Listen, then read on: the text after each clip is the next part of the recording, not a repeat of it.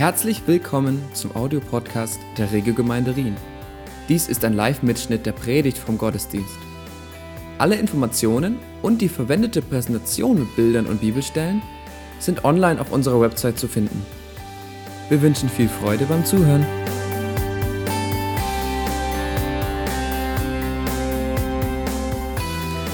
Taufgottesdienste gehören zu den absoluten Highlights in meinem Jahreskalender. Es gibt ja so einen Kirchenkalender, den haben wir dann nicht so regelmäßig äh, bei uns. Äh, aber wenn eine Taufe dran ist, dann bin ich einfach happy, weil es nichts gibt, was, äh, was so begeisternd ist wie Menschen, die zum Ausdruck bringen, dass sie diesem Jesus folgen wollen.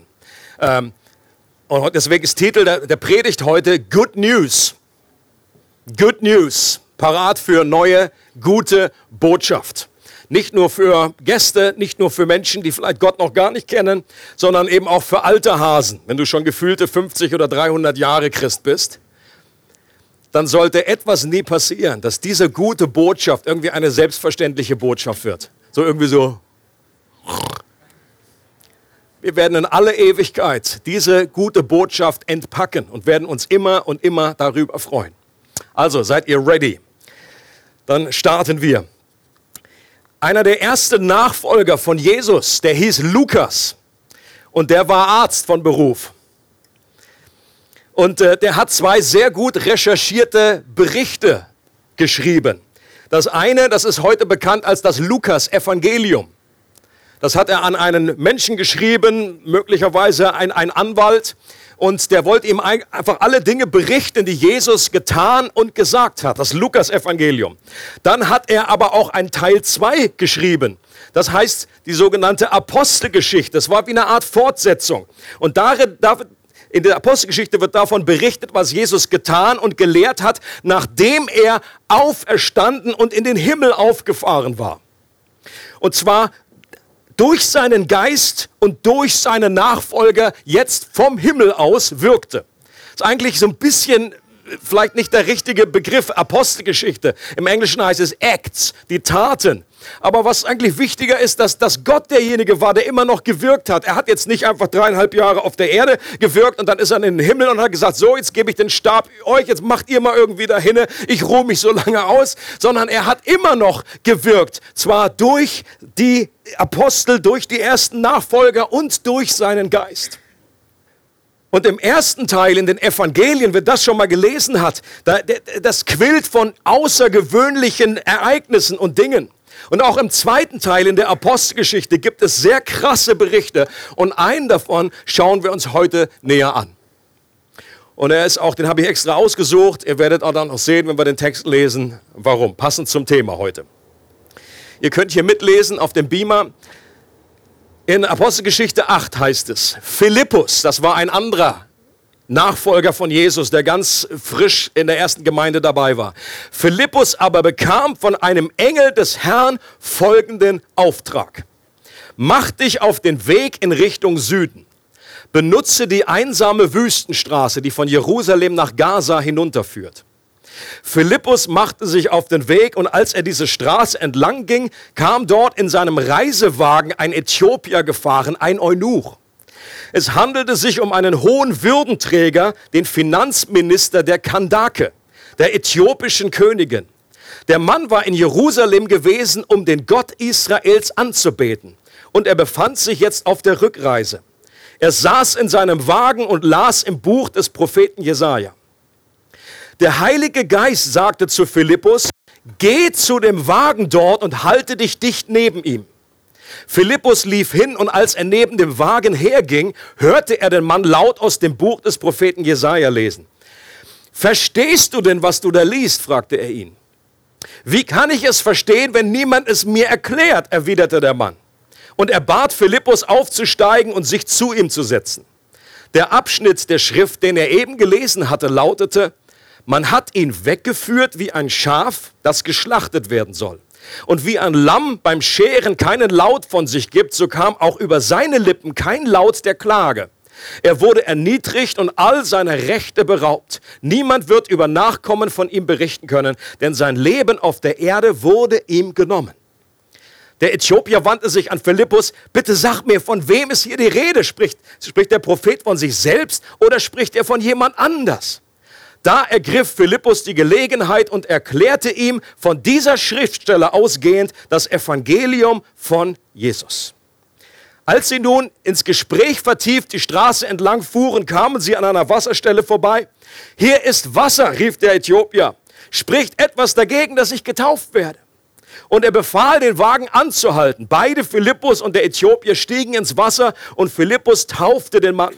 Und als sie wieder aus dem Wasser stiegen, wurde Philippus plötzlich vom Geist des Herrn ergriffen und an einen anderen Ort versetzt. Und der Äthiopier sah ihn nicht mehr. Trotzdem erfüllte ihn eine tiefe Freude, als er nun seine Reise fortsetzte.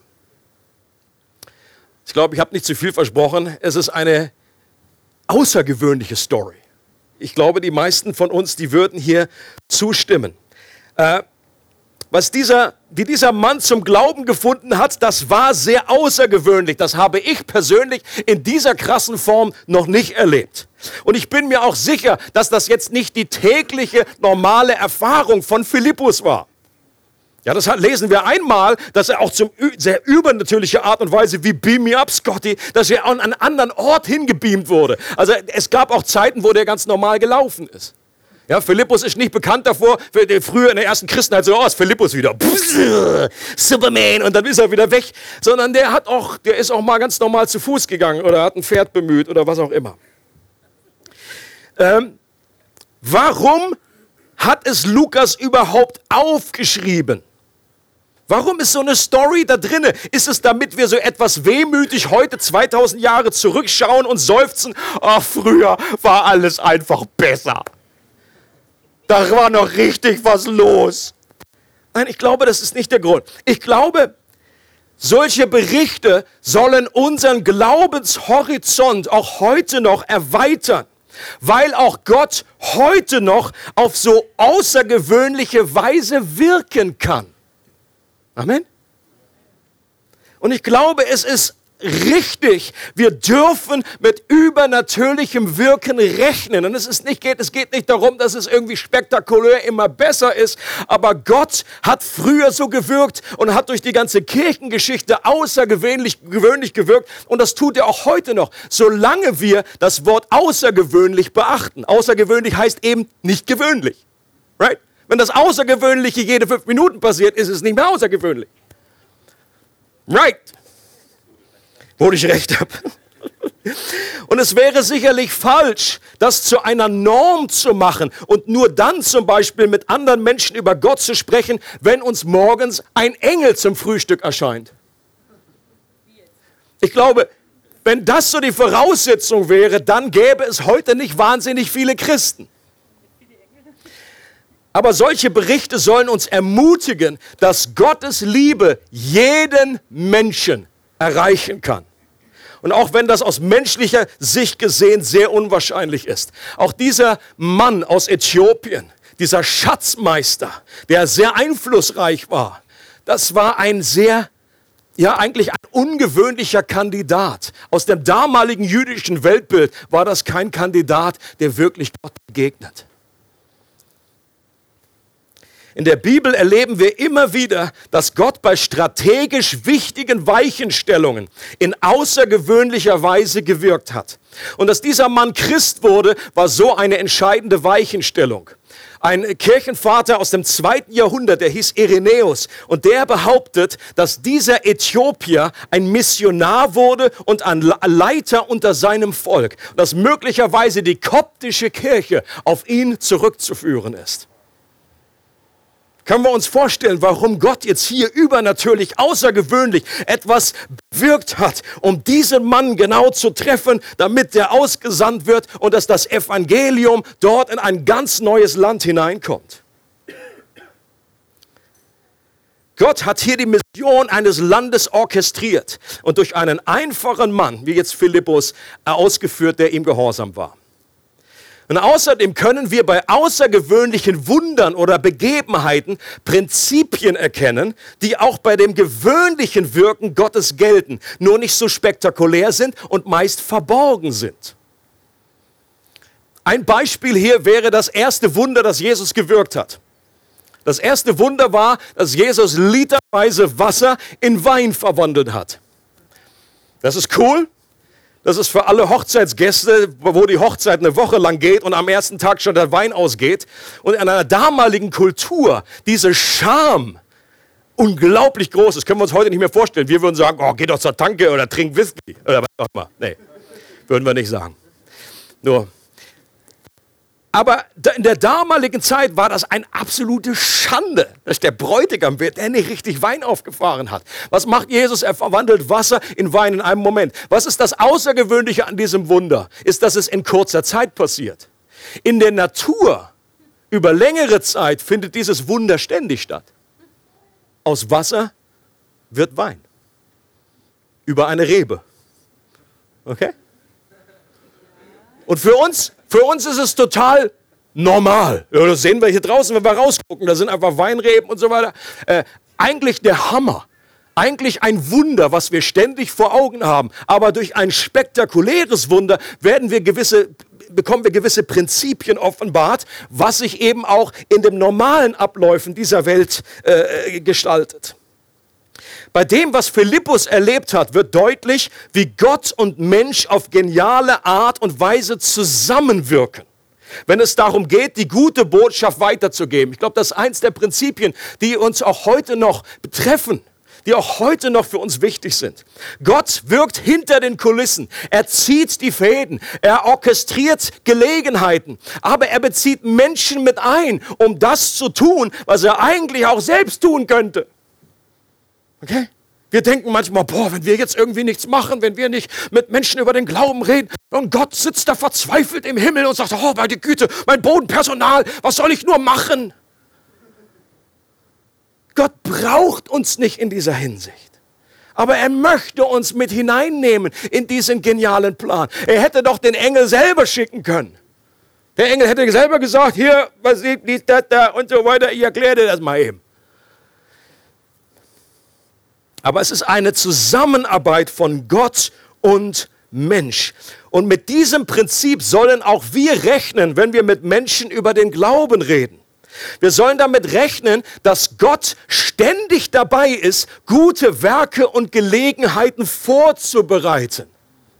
Leute, und das ist ein Riesenunterschied. Wenn wir diese Denke haben, und er ist derjenige, der uns dazu einlädt, bei diesem Abenteuer dabei zu sein. Es ist Gottes Mission immer noch. Und es ist jetzt nicht eine Stabübergabe, wie gesagt, Jesus ist weg, er gibt uns den, übergibt uns den Stab und sagt, jetzt lauft los, geht in alle Welt, das ist jetzt eure Mission und ihr dürft ab und zu noch mal beten, dass ich irgendwie mitkomme. Das ist ein Verständnis, was viele Christen von Evangelisation haben. Diese gute Nachricht weiterzugeben. Was für ein Unterschied, wenn wir wissen, wenn wir davon ausgehen, ein Gott hat gute Werke vorbereitet. Er arbeitet an den Herzen von Menschen. Er hat Situationen orchestriert und wir kommen in eine Situation hinein und wir können damit rechnen, dass wir auf vorbereiteten Boden treffen. Nicht bei jeder Person, nicht immer. Thank you, brother.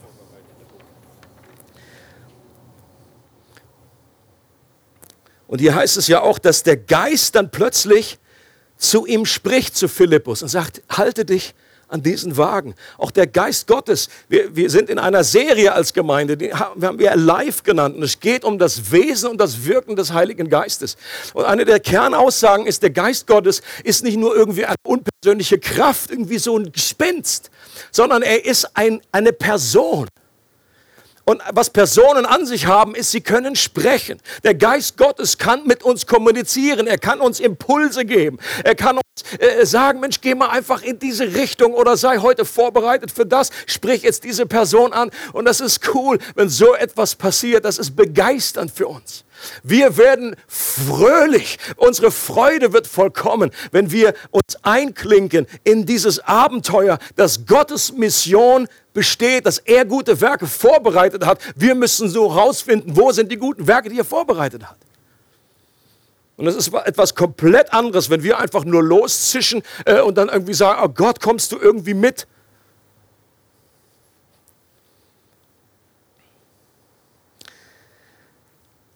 Wir haben auch gehört in einer der letzten Predigten, dass der Geist Gottes verglichen wird mit dem Finger Gottes, der etwas auf etwas hinweist, der etwas zeigt und der Menschen anrührt. Und es ist so cool auch zu sehen in dieser Geschichte, die wir gelesen haben, mit diesem Ereignis, wie der Mann zum Glauben gekommen ist. Es ist der Geist Gottes, der hier am Wirken ist. Aber der Geist Gottes auch alleine, er spricht nicht einfach nur zu dem Kämmerer, hätte auch alleine machen können, sondern er benutzt, was wir benutzt er auch, das Wort Gottes. Der hat es so geführt, dass dieser Mann eine Schriftrolle bei sich hatte und das war damals ein sehr kostbares Gut. So, es war wahrscheinlich eine griechische Übersetzung von der, von von der Jesaja-Rolle und und das hat viel Schotter gekostet. Aber offenbar war er wohlhabend genug, dass er sich das leisten konnte. Und äh, so hatte er das Wort bei sich, das Wort Gottes. Und der Geist Gottes ist der Finger, der immer auf das Wort zeigt und sagt, hier steht geschrieben. Aber wir brauchen eben auch Hilfe durch den Geist, aber auch durch andere Menschen, die uns helfen. Gott möchte uns gebrauchen, um anderen Menschen das Evangelium zu erklären. Wenn wir die Bibel lesen, mir ging es früher so, ich, hab, äh, ich bin katholisch aufgewachsen, war Ministrant, aber ich habe die Bibel gelesen und immer riesige Fragezeichen im Kopf, habe nicht verstanden, Hä? worum geht es hier? Mir ging es so wie dieser Mann da, der Kämmerer, Hä? worum geht es hier?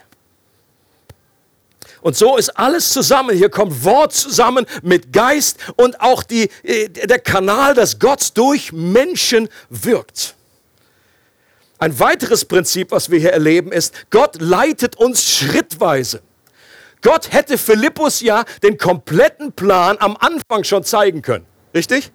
Der Engel hätte ihm schon morgens irgendwie einen ganz langen Plan geben können und sagen, komm her, du gehst jetzt auf die Straße, dann kommt die Kutsche, dann äh, der liest da was, du gehst da hin und erklärst das Evangelium. Hat er nicht gemacht sondern das ging Step by Step. Bei jedem Gehorsamsschritt, den Philippus gegangen ist, kam eine neue Offenbarung.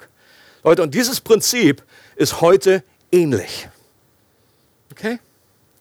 Wir, wir, Gott wird uns führen und lenken. Und während wir uns bewegen, wenn wir unterwegs sind, und oftmals wissen wir noch nicht komplett das Ganze, sondern wir haben nur einen gewissen Impuls, wir haben nur einen Eindruck, ah, wir sollen mit der Person reden, aber keine Ahnung, wie ich anfangen soll. Und wenn wir, wenn wir einen Schritt auf diese Person zugehen, dann wird uns Gott die Hilfe schenken, er wird uns die richtigen Worte schenken, er gibt uns vielleicht irgendwie einen übernatürlichen Eindruck. Und das ist spannend. Gott ehrt es, wenn wir ihm gehorchen in den kleinen Schritten, die wir gehen. Und das ist das eines der, weit, dieser Prinzipien, die hier zutage kommen. Und dieser Äthiopier, er liest in dieser Jesaja-Rolle. Aus dem Alten Testament, das Neue Testament gab es damals noch nicht, deswegen hatte er nur das. vielleicht hat er noch andere Rollen gehabt, keine Ahnung. Auf jeden Fall liest er in diesem Abschnitt. Und was er liest, ich lese diesen Text nochmal vor. Man hat ihn weggeführt wie ein Schaf das geschlachtet werden soll. Und wie ein Lamm beim Scheren keinen Laut von sich gibt, so kam auch über seine Lippen kein Laut der Klage. Er wurde erniedrigt und all seiner Rechte beraubt. Niemand wird über Nachkommen von ihm berichten können, denn sein Leben auf der Erde wurde ihm genommen.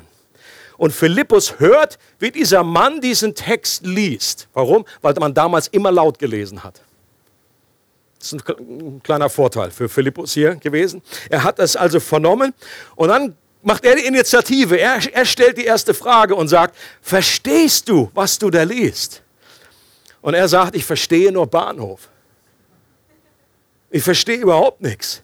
Wie kann ich denn, wenn es mir keiner erklärt? Ich finde so cool, dass dieser Mann, ich glaube, das war, das war das Entscheidende in seinem Leben. Diese, das war eine gewisse Weichenstellung, dass er ja eine Demut hatte, um nachzufragen, um sich helfen zu lassen. Er hätte ja sagen können, na klar verstehe ich das. Was denn das für eine blöde Frage? Weil ich bin bescheuert oder was? Ich komme zwar aus Äthiopien, aber ich bin doch nicht blöd. Aber nachfragen, das wissen wir ja schon aus der Sesamstraße. Wieso, weshalb, warum? Wer nicht fragt, bleibt dumm. Ne? Und er fragt nach. Er sagt, kannst du bitte mir helfen? Kannst du bitte hier in meine Kutsche kommen und einfach mir das erklären? Wovon redet Jesaja hier? Redet er von sich selbst oder redet er von jemand anderen? Worum geht es? Und Philippus erklärt ihm, heißt es, ausgehend von dieser Schriftstelle, das Evangelium von Jesus. Evangelium heißt Good News, eine frohe Botschaft, eine frohmachende Nachricht. Leute, schlechte Nachrichten gibt es heutzutage zuhauf. Wir brauchen nicht noch mehr schlechte Nachrichten. Was wir brauchen, ist gute Nachricht. Und ich bin der persönlichen Überzeugung, auch aus meinem eigenen Leben, aus der Erfahrung, die ich gemacht habe, das Evangelium von Jesus ist die beste Botschaft, die es gibt im gesamten Universum. Du wirst nie eine bessere Botschaft finden. Und ich möchte jetzt versuchen, das etwas auszupacken. Ich will mal versuchen nachzuvollziehen, was Philippus vielleicht gesagt hat, während sie gemeinsam auf der Kutsche saßen mit der Schriftrolle auf ihren Knien. Denn wir finden nichts von dem Inhalt, was er gesagt hat. Das heißt nur, er erklärte von der Schriftstelle das Evangelium von Jesus. Wie kann das ausgesehen haben, sich angehört haben? In diesem Abschnitt wird von einer Person gesprochen, die ohne zu klagen ihr Leben lässt und die mit einem Lamm verglichen wird. Vielleicht hat Philippus ihn an die Bedeutung des Lammes erinnert. Ein Lamm, das geschlachtet wurde, erinnerte jeden Juden und auch jeden, der einfach diese damalige, diese, diese Glaubens, dieses Weltbild kannte. Und wir haben ja gehört, der, der ist dahin gefahren, um den Gott der Juden anzubeten. Also er hatte schon einiges an Vorwissen. Und ein Lamm, das geschlachtet wurde, erinnerte jeden Juden an eine Sache, an die Vergebung der Sünden. Und auch wir benutzen heute noch den Begriff ein Sündenbock. Das ist dasselbe Prinzip, was dahinter steckt. Jemand, äh, ein, ein Ziegenbock oder auch ein Lamm, das stellvertretend die Schuld bezahlt, die Sünde auf sich nimmt und stirbt, damit anderen Strafe erspart bleibt. Vielleicht kam der Äthiopier gerade vom Passafest in Jerusalem, bei dem auch ein Lamm geschlachtet und gegessen wurde, um an eines der wichtigsten Ereignisse im Alten Testament zu gedenken, nämlich dem Auszug des Volkes Israels aus Ägypten, bei dem stellvertretend ein Lamm geschlachtet und gegessen wurde. Und das war das Lösegeld für eine ganze Familie, damit diese Familie freikam und wirklich durch das Blut des Lammes freigekauft wurde und in die Freiheit gehen konnte. Das ist eins der absoluten Höhepunkte auch heute noch im Judentum. Ein Passafest. Und vielleicht war der Mann da und er hatte das genau vor, noch, noch genau in Erinnerung. Und er wusste, ah, das Lamm, das Lamm. Und wer mal das ganze Kapitel 53 in Jesaja liest, der wird feststellen, es geht um diesen zentralen Begriff der Stellvertretung. Der Stellvertretung. Dieses Wort oder einfach dieser, dieses Prinzip kommt immer wieder vor. Nur einen Vers vor dem Abschnitt, den er gelesen hat, also da ist er gerade sicherlich vorbeigekommen, ich ging davon auch, dass er auch von oben nach unten gelesen hat. Ähm, und da heißt es nämlich folgendermaßen, wir alle irrten umher wie Schafe, die sich verlaufen haben. Jeder ging seinen eigenen Weg. Der Herr aber lud alle unsere Schuld auf ihn. Oder du hast andere Stellen in diesem Zusammenhang, wo es heißt, er hat unsere Leiden getragen, unsere Schmerzen auf sich geladen. Er wurde durchbohrt wegen unserer Vergehen, zerschlagen wegen unserer Sünde. Also es ist immer eine, ein Stellvertreter, der hier beschrieben wird, der etwas auf sich genommen hat für, nicht weil er selber verdient hat, sondern an unserer Stelle, an der Stelle von anderen Menschen. Ähnlich wie ein Lamm Jemand, der unsere Schuld auf sich geladen hat und zum Sündenbock wurde. Jemand, der meinen Platz eingenommen hat und die Konsequenzen erlitten hat, die durch mein Leben hervorgerufen wurden. Und in diesem Abschnitt wird auch beschrieben, warum das überhaupt nötig war. Hier wird der Zustand beschrieben, in dem wir uns als Menschen befinden. Jesaja drückt das so aus. Wir alle irrten umher wie Schafe, die sich verlaufen haben. Jeder ging seinen eigenen Weg. So wird der Zustand der Menschheit beschrieben. Jeder ist orientierungslos. Wir irren umher wie Schafe, die nicht wissen, wo es lang geht. Und wir suchen unseren eigenen Weg. Die Bibel macht ganz klar, dass es hier, dass es etwas mit Schuld zu tun hat. Schuld, die wir gegen Gott auf uns genommen haben. Dass das nicht ein tragischer Unfall ist, dass wir irgendwie jetzt versehentlich irgendwo falsch abgebogen sind. Oh, haben wir uns verirrt? Naja, macht ja nichts. Sondern dieses Abirren, dieses, dieses sich verloren sein, dieses sich abwenden, das ist eine Schuld, die wir auf uns geladen haben. Diese Verlorenheit und Unabhängigkeit ist die Folge unserer Gottlosigkeit. Wir haben Gott den Rücken zugekehrt und leben ohne ihn. Und das ist ein größeres Problem, als wir uns eingestehen wollen. Das ist die Offenbarung, die die Bibel uns gibt. Und, und, und die meisten Menschen, ich weiß, wie ich das, wie ich das früher erlebt habe bei mir, wir, wir denken anders von uns. Diese Offenbarung, die müssen wir von etwas bekommen. Das ist erstmal die Bad News, damit die Good News auch wirklich gut ist. Und viele Menschen gestehen sich zwar ein, dass irgendwie nicht alles in Ordnung ist mit ihrem Leben. Aber wir sind doch der Überzeugung, weil wir uns oftmals sehr, sehr vergleichen. Wir vergleichen uns mit der Horizontalen, wir vergleichen uns mit anderen Menschen und kommen dann zum Schluss, ja, ja, ich habe schon meine Macken, ich habe schon meine Fehler. Ähm, aber ich bin nicht so wie der. Und damit denken wir, sind wir irgendwie raus aus dem Schneider. Das Problem ist, wir vergleichen uns mit einem falschen Maßstab. Die Bibel sagt, womit sich jeder Mensch vergleichen muss, ist mit dem perfekten Maßstab, den Gott hat der vollkommen heilig ist, der vollkommen perfekt ist. Und wir sind meilenweit von diesem, von diesem Maßstab entfernt. Wir sind mit einer geistlichen Krankheit der Ich-Zentriertheit und Unabhängigkeit infiziert worden. Das ist die Konsequenz davon, dass wir uns Gott abgewandt haben, dass wir gottlos geworden sind. Und diese Krankheit führt letztendlich zum Tode. Das Problem ist auch, dass es für diese Krankheit kein menschliches Gegenmittel gibt. Und deswegen könnte man den einen Teil der frohen Botschaft, und ich benutze es bewusst so, äh, ausdrücken, es steht viel schlimmer um uns, als wir befürchtet haben. Und du fragst dich vielleicht, wo ist da jetzt die gute Botschaft? Die ist dies, diese Botschaft ist die wichtige Voraussetzung, damit wir überhaupt erkennen können, wovor wir errettet werden mussten. Warum brauchen wir überhaupt gute Botschaft? Warum brauchen wir überhaupt Good News? Und sehr oft, wenn Menschen kommen, sagen sie oftmals, ich habe eine gute und eine schlechte Nachricht. Und das ist beim Evangelium auch so. Es gibt eine schlechte Nachricht, die müssen wir erstmal verstehen, um dann richtig in der Tiefe zu erfassen, was ist die gute Botschaft. Wenn jemand nur denkt, wenn ein Mensch nur denkt, ja, ich habe so meine Dellen, bei mir ist nun so eine Schraube locker, das ist doch bei allen. Es sei denn, jemand anders sagt zu dir, dann ist nicht mehr so lustig. Ja? Jemand sagt, du hast eine Schraube locker, ey, was fällt dir ein? Hast du gerade selber gesagt.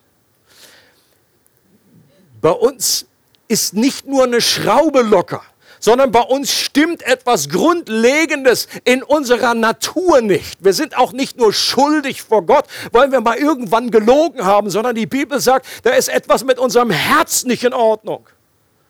Und was wir brauchen, ist mehr als eine kleine Reparatur. Was wir brauchen, ist eine Herztransplantation, dass wir eine neue Natur bekommen, eine neue, ein neues Verlangen, uns nicht mehr äh, abzuwenden, nicht mehr in die entgegengesetzte Richtung zu laufen, sondern mit Gott wieder vereint zu sein. Aber das schaffen wir nicht aus uns selbst. Und selbst die vielen Opfertiere im Alten Testament konnten das Problem nicht aus der Welt schaffen. Sie waren nur ein Hinweis auf einen viel größeren Plan. Ein Schaf oder irgendein Tier kann nicht den Platz eines Menschen einnehmen. Das ist auch das, was die Bibel sagt. Also können auch tausend Schafe nicht, weil Menschen schuldig geworden sind vor Gott, muss auch ein Mensch den Preis dafür bezahlen. Da können wir kein Schaf nehmen oder ein Eichhörnchen oder irgendwie was. Und außerdem muss es ein Mensch sein, der selbst unschuldig ist. Und damit äh, wird die Auswahl nicht besonders groß. Es muss ein Mensch sein, der selber makellos ist, der selbst sündlos ist, der selbst nicht durch diese Krankheit der Sünde infiziert wurde. Und ich denke, die meisten wissen, worauf das hier zusteuert. Von wem hier die Rede ist in Jesaja 53. Als Johannes der Täufer Jesus sieht, kurz bevor sein Dienst öffentlich anfängt, hat er eine Offenbarung über ihn. Und er spricht Folgendes aus über Jesus. Er sagt in Johannes 1, kannst du lesen, siehe das Lamm Gottes, das die Sünde der Welt hinwegnimmt. Es war eine Offenbarung, die Johannes der Täufer erhalten hatte. Und am Ende der dreieinhalb Jahre, in denen Jesus in Israel umherging, sprach er immer wieder davon, dass er sterben wird und dieser Tod ein Lösegeld sein wird für viele Menschen. Am letzten Abend vor seinem Tod feierte Jesus und seine Jünger ebenfalls das Passafest. Und plötzlich geschieht etwas Außerordentliches. Mitten in dieser Feier, die war ganz genau geregelt. Da gab es so und so viel Weinbecher und dann gab es das Brot und dann hat man gebetet und dann wurde erinnert an den Auszug aus, de, aus, aus Ägypten und so weiter. Und plötzlich, mitten in dieser Feier, bezieht Jesus dieses Passafeier, dieses, dieses Erinnern und dieses Lamm auf sich persönlich und sagt, das ist letztendlich ein Zeichen auf das, was mit mir geschehen wird. Ich bin das Lamm Gottes, das geschlachtet wird. Das ist mein Leib, der gebrochen wird. Das ist mein Blut, das vergossen wird zur Vergebung der Sünden. Und die saßen da alle mit offenen Augen und haben gesagt, what the heck? Was, wovon redet er jetzt? Und sie konnten das noch nicht checken. Sie konnten es nicht verstehen, weil es noch nicht passiert war. Aber es war der Abend, bevor Jesus gekreuzigt wurde. Es ist vor einigen Jahren wurde im National Geographic, Ge National Geographic von ein paar Förstern berichtet, die nach einem Waldbrand im Yellowstone National Park einen Berg hinaufstiegen, um sich einen Überblick über den Schäden zu verschaffen. Und einer von ihnen fand einen Vogel, der an einem Baumstamm kauerte, von dem nur noch eine verkohlte, von Asche bedeckte Hülle übrig war. Der Förster, dem halb schlecht wurde von dem makabren Anblick, stieß den toten Vogel mit einem Stock um und drei winzige Küken trippelten unter den Flügeln ihrer toten Mutter hervor. Als das Feuer kam, war die Mutter an ihrem Platz geblieben, anstatt wegzurennen. Weil sie bereit war zu sterben, waren die Küken unter ihren Flügeln am Leben geblieben. Und das ist genau ein Bild für das, was Jesus getan hat. Er kam zu Jerusalem, hat gesagt, Jerusalem, Jerusalem. Wie oft wollte ich euch versammeln wie eine Henne ihre Küken, aber ihr habt nicht gewollt. Und Gott, Jesus selber, der, der Gott, der Mensch wurde, stirbt für Menschen, damit wir leben können. Und obwohl der Prophet Jesaja 700 Jahre vor Jesus gelebt hat, beschreibt er in faszinierender Art und Weise und Details, was Jesus in seinem Tod durchlebt hat. Ich möchte euch ermutigen, mal Jesaja, wenn ihr noch eine alte Bibel zu Hause habt, schon länger nicht mehr drin gelesen, erstmal abstauben, äh, noch eine Zetterizin reinhauen und dann und dann findet ihr das Buch Jesaja, Kapitel 53, und lest mal dieses Kapitel. Und dann nehmt ihr euch ein Evangelium, auch ob Lukas äh, ist wurscht, Matthäus, Markus, habt da einiges zur Auswahl. Und dann lest mal die, das Sterben von Jesus, diese letzten Kapitel in einem der Evangelien. Ihr werdet überrascht sein, wie viele Hinweise, wie viele Prophetien, wie was für genaue Details schon beschrieben wurden in einer Zeit, als das die Person noch gar nicht wissen konnte. 700 Jahre vorher. Es wird zum Beispiel beschrieben, dass Jesus durch die Folter bis zur Unkenntlichkeit zugerichtet wurde. Es steht in Jesaja, er hatte keine Gestalt, das konnten wir nicht hingucken. Das bezieht sich auf Jesus, der am Kreuz hängt, dass er durchbohrt wurde, heißt es. Interessanterweise da gab es damals, äh, gab es die Kreuzigung noch gar nicht oder Jesaja kannte sie zumindest nicht. Aber er redet schon von einem Tod, wo man durchbohrt wird durch Hände und Füße dass er misshandelt und verspottet wurde, dass er vor seinen Klägern stumm blieb und sich nicht verteidigte. Genau das ist passiert. Jesus ist da vor Herodes und Herodes sagte, hey, mach mal ein Wunder, zeig mal was, Mama, was hat du weinen? Und Jesus blieb stumm. Er sagte nichts. Und Herodes sagt, sag mal, hast du, bist du doch ganz backe? Warum redest denn du nicht? Er verstummte vor seinen Anklägern. Und dass er für die, die ihn ans Kreuz geschlagen haben, gebetet hat.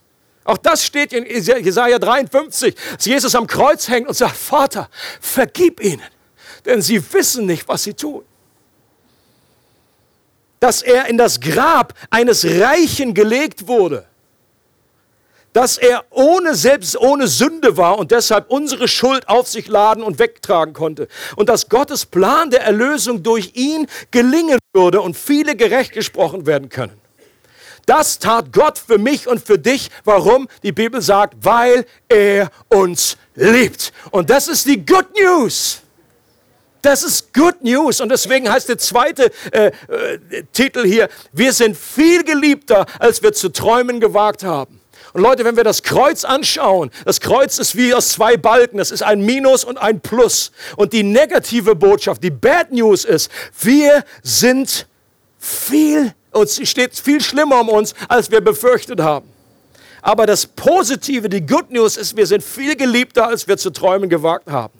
Und Jesus ist der gute Hirte, der sein Leben gegeben hat für die Schafe. Herzlich willkommen. Er ist derjenige, der gekommen ist, um zu suchen und zu retten, was verloren ist. Und was, wir müssen nichts leisten vor Gott. So viele Menschen denken immer noch, auch im Christentum hat es irgendetwas mit Leistung zu tun. Man muss anständig sein, man muss irgendwie Omas über Straße helfen.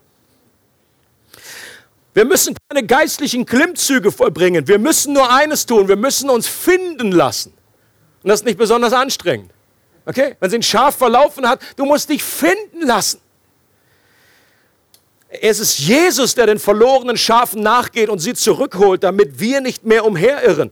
Jemand hat es so ausgedrückt, hat gesagt, das Evangelium ist kein guter Rat, dem wir folgen sollen, sondern eine gute Botschaft, an die wir glauben sollen. Okay? Das Christentum, es hat nichts damit zu tun, dass es irgendwie ein guter Rat ist, irgendwie so ein Lebenshelfer und eine ethische Richtlinie und macht das und das und das. Es geht um eine gute Botschaft, dass Gott schon alles getan hat, dass Jesus, als er am Kreuz hing, zum Schluss ausgerufen hat, es ist vollbracht. Und wir müssen dazu nichts mehr beitragen. Wir dürfen dazu nichts beitragen. Wir sollen das nur für uns empfangen. Und ich muss das nur für mich persönlich in Anspruch nehmen und darauf vertrauen, dass Jesus meinen Platz eingenommen hat, dass er das Leben gelebt hat, das ich hätte leben sollen und er den Tod gestorben ist, den ich hätte sterben sollen. Dieser Austausch. Philippus hat die gute Botschaft von Jesus sicherlich mit ähnlichen Worten beschrieben. Noch zum Schluss etwas hat er auf jeden Fall noch erwähnt, das ich bisher ausgelassen habe. Wir wissen das nur von der Reaktion des Äthiopiers. Da heißt es nämlich, als sie nun ins Gespräch vertieft die Straße entlang fuhren, kamen sie an einer Wasserstelle vorbei. Und er sagt, hier ist Wasser, spricht etwas dagegen, dass ich getauft werde. Das heißt, dass Philippus als Teil des Evangeliums von Jesus auf jeden Fall die Taufe erwähnt hat. Macht das Sinn? Ansonsten wäre er nie auf den Gedanken gekommen. Also Teil dieses Evangeliums ist, dass, dass, dass, dass er gesagt hatte, und macht auch Sinn, weil Jesus zum Schluss gesagt hat, wer glaubt und getauft wird, wird errettet werden. Geht hin, macht alle zu Men Menschen zu meinen Nachfolgern und tauft sie. Die Wassertaufe, die das nach außen sichtbar macht, was Gott in unserem Herzen unsichtbar tut. Dass zum Beispiel unsere Schuld abgewaschen wurde durch den Glauben, ist ein cooles Zeichen, wenn wir uns nachher in die Fluten stürzen dass unsere Leben reingewaschen sind durch das kristallklare Wasser der Wiese.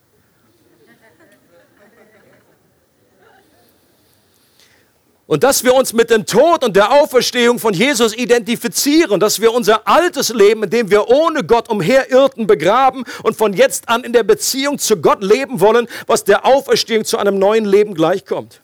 Und wegen dieser Symbolik von Tod und Auferstehung taufen wir Menschen auch durch Untertauchen, weil dadurch diese Symbolik am deutlichsten sichtbar wird.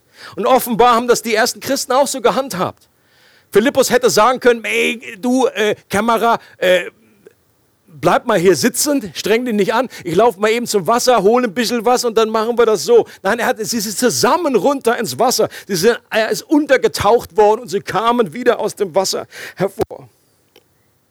Wir taufen auch nur Menschen, fragt sich ja vielleicht der eine oder andere, die das persönlich erlebt haben, die wissen, dass ihre Sünden vergeben wurden, die wissen, dass sie von Jesus gefunden wurden und jetzt nicht mehr umherirren müssen. Deshalb taufen wir auch keine Babys, weil das Baby das noch nicht wissen kann. Wir segnen die Babys, wir segnen oder die Kleinkinder, wir segnen sie, dass sie Gott finden und dass Gottes Geist sie eines Tages erwischen wird und ihr Herz verändern wird. Und dass sie dann wie der Äthiopier selbstbewusst zum Glauben kommen und sich daraufhin auch bewusst taufen lassen. Und jetzt gibt es drei Personen, die auch gesagt haben, da ist Wasser. Was hindert mich, getauft zu werden? Und dann haben wir miteinander geredet und kamen zu dem Schluss, nichts. Und deswegen möchte ich Sie noch zu Wort kommen lassen, bevor wir dann weiterziehen in Richtung äh, Lörrach. Ich habe Sie gebeten, äh, dass Sie einfach kurz berichten von dem, warum Sie sich jetzt taufen lassen und was dieses neue Leben mit Jesus äh, für Sie bedeutet. Kommt ihr doch bitte zuerst, Andrea und Yves. Also, äh, das kristallklare Wasser der Wiese, das ist mir irgendwie gerade so, so bleiben sind zwar gestern noch schnell schauen, so kristallklar ist es nicht, aber das steht ja auch nicht im. Genau. Richtig.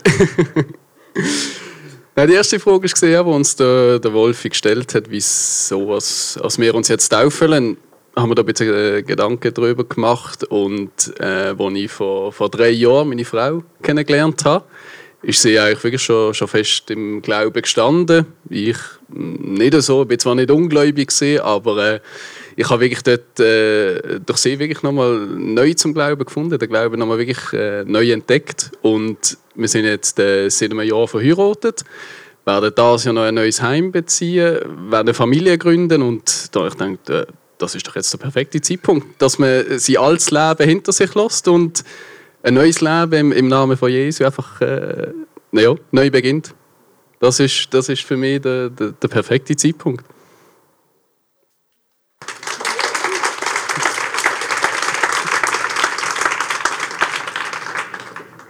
Und äh, die, die zweite Frage war, äh, was bedeutet Jesus für mich? Ähm, wo Gott Emotionen verteilt hat, bin ich leider nicht äh, zuvorderst gestanden. Von dem her äh, äh, habe ich mir das überlegt, ich möchte das gerne in einem Bild darstellen. Wir, äh, meine Schwester und ich, als wir früher in der Sonntagsschule waren, äh, haben wir am, am einen Tag haben wir einen Zug gebastelt. Und da hat es eine Locke gehabt, die hat äh, Jesus symbolisiert und es hat Wege gehabt, die haben äh, die Kinder symbolisiert, wo Jesus nachfolgen. Und ähm, als ich dann das bin, nachher sind wir zu meiner Großmutter gegangen, als ich das ihr dann erzählt habe, wir haben so einen Zug gebastelt, hat sie mich gefragt, und sind, bist du in den Zug eingestiegen? Dann habe ich mit voller Stolz gesagt, ja, ich bin in den Zug eingestiegen, obwohl es Kinder hatten, die nicht einsteigen wollten. Und da bin ich wirklich, äh, da bin ich wirklich stolz gewesen. Und das ist mir jetzt wirklich, wo, wo, wo ich mir die Gedanken gemacht habe, ist mir das wirklich nochmal bewusst worden. Das ist, wenn ich mir das bildlich vorstelle, das ist, das ist Jesus für mich. Er ist die treibende Kraft, die antreibende Kraft, was sich wirklich lohnt, ihm, ihm nachzufolgen und in dem Zug mitzufahren.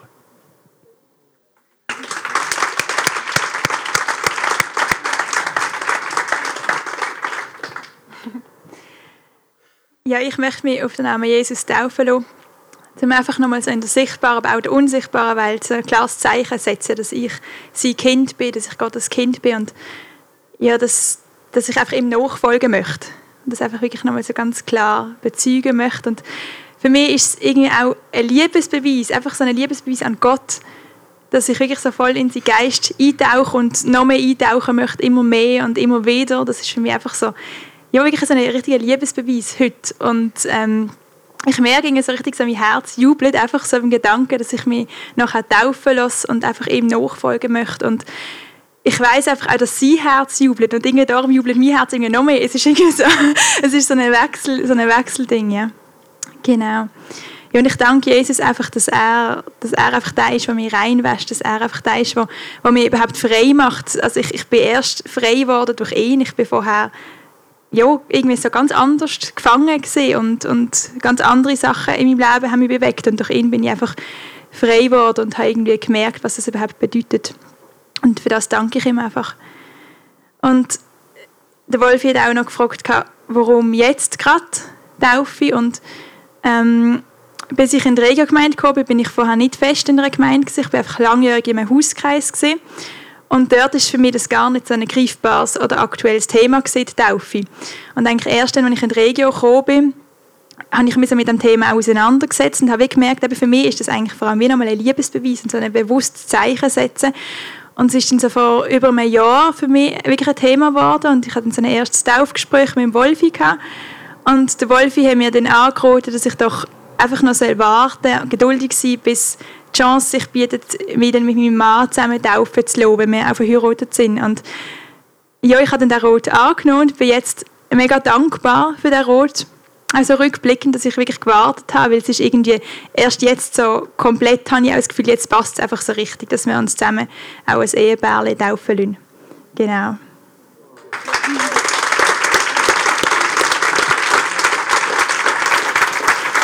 Okay, gut, wunderbar. Vielen Dank.